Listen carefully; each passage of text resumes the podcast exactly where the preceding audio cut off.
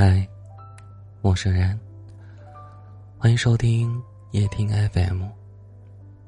我是苏木。今天你过得还好吗？在后台有位女生留言说，她和男朋友已经订婚了，可是她忽然不想结婚，也不想和男朋友过下去了。她说，他们在一起四年，同居两年，一直以来都很温暖彼此，感情也很稳定。可是慢慢的，男朋友变得越来越强势，脾气也越来越暴躁。对于她做的很多事情，男朋友都不满意，总是不停的否认和贬低她。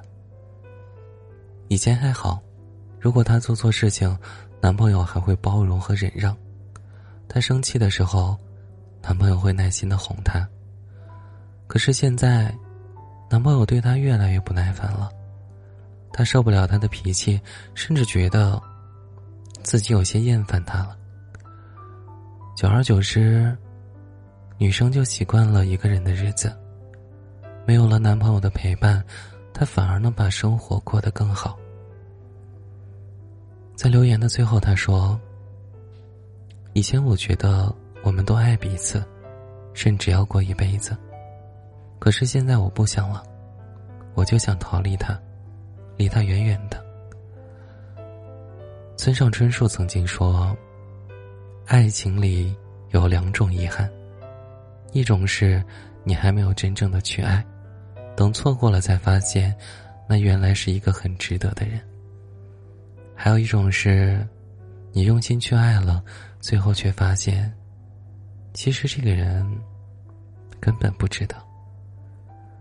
如果说前者可惜，那么后者应该庆幸才对。庆幸终于认清了这个人，及时止损，没有越陷越深。在感情里，并不是所有的错过和失去都意味着遗憾，有的时候。结束，也是一种新生。在生活中，有很多这样后知后觉的经历，就是当下那一刻，你觉得某样东西或者某个人对你来说很重要，甚至是不可或缺，非得到不可。但是过了这个阶段，在某个寻常的瞬间，你忽然发现。其实这样东西或者这个人，根本无足轻重，可有可无。比如，路过服装店，从橱窗外面看到那件裙子，你第一眼就想冲进去下单带回家。可下次、下下次，再经过那里，裙子还在原地不变，但是你已经不心动了。再比如。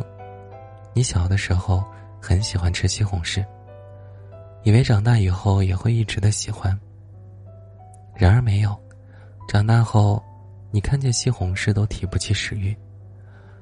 喜欢一个人也是这样的，曾经你以为会爱一辈子的人，爱着爱着，却发现爱不动了，那份情谊也慢慢的消失了。人在不同的阶段会有不同的感受和成长，也会越来越清楚自己真正想要的是什么。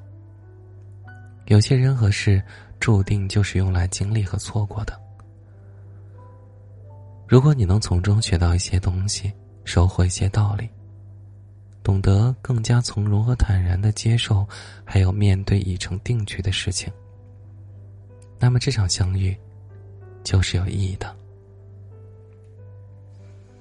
说实话，我挺欣赏这位姑娘的做法。她很清楚，她知道自己在这段感情中并不快乐，也明白自己对这段关系没有任何期待了。所以她没有选择将就，当做什么事情也没有发生那样如期的结婚，然后凑合着过完这一生。和她相反的，很多人因为害怕沉没成本。不甘心自己先前付出了那么多，于是哪怕明知道继续爱下去没有好的结果，也还是不肯放手。揣着明白装糊涂，自欺欺人的委曲求全。花都枯萎了，那浇水还有什么用呢？过了期的罐头，再喜欢，也不能吃了呀。就像小的时候最爱的那件衣服，长大了也穿不下了，再爱，也只能是收藏着的。有些事情放弃固然可惜，但坚持，也没有意义了。世间万物都有着它的运转周期和规律。太阳东升西落，花草树木春天成长，秋天收获，冬天凋零。我们应该顺从和尊重自然规律。无论是生活还是爱情，想要就争取，见好就收，不行就撤。与其相互消耗。不如彼此成全。恋爱五年，我把父母从反对熬到同意，礼金都谈妥了，计划年底订婚结婚。然后男朋友和我提了分手，理由是不喜欢了。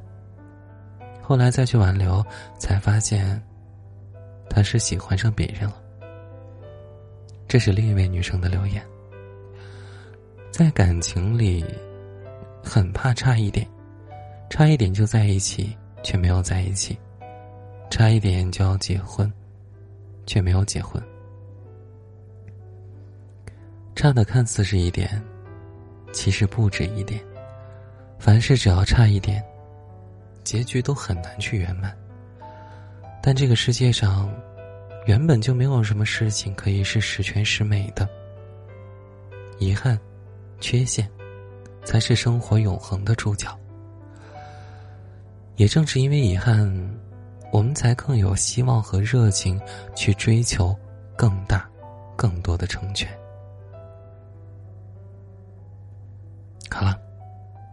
那今天的节目就和你分享到这儿了。但愿你所有的失去，都能以另一种方式归来。也希望所有的爱而不得，都有他日的所爱所得。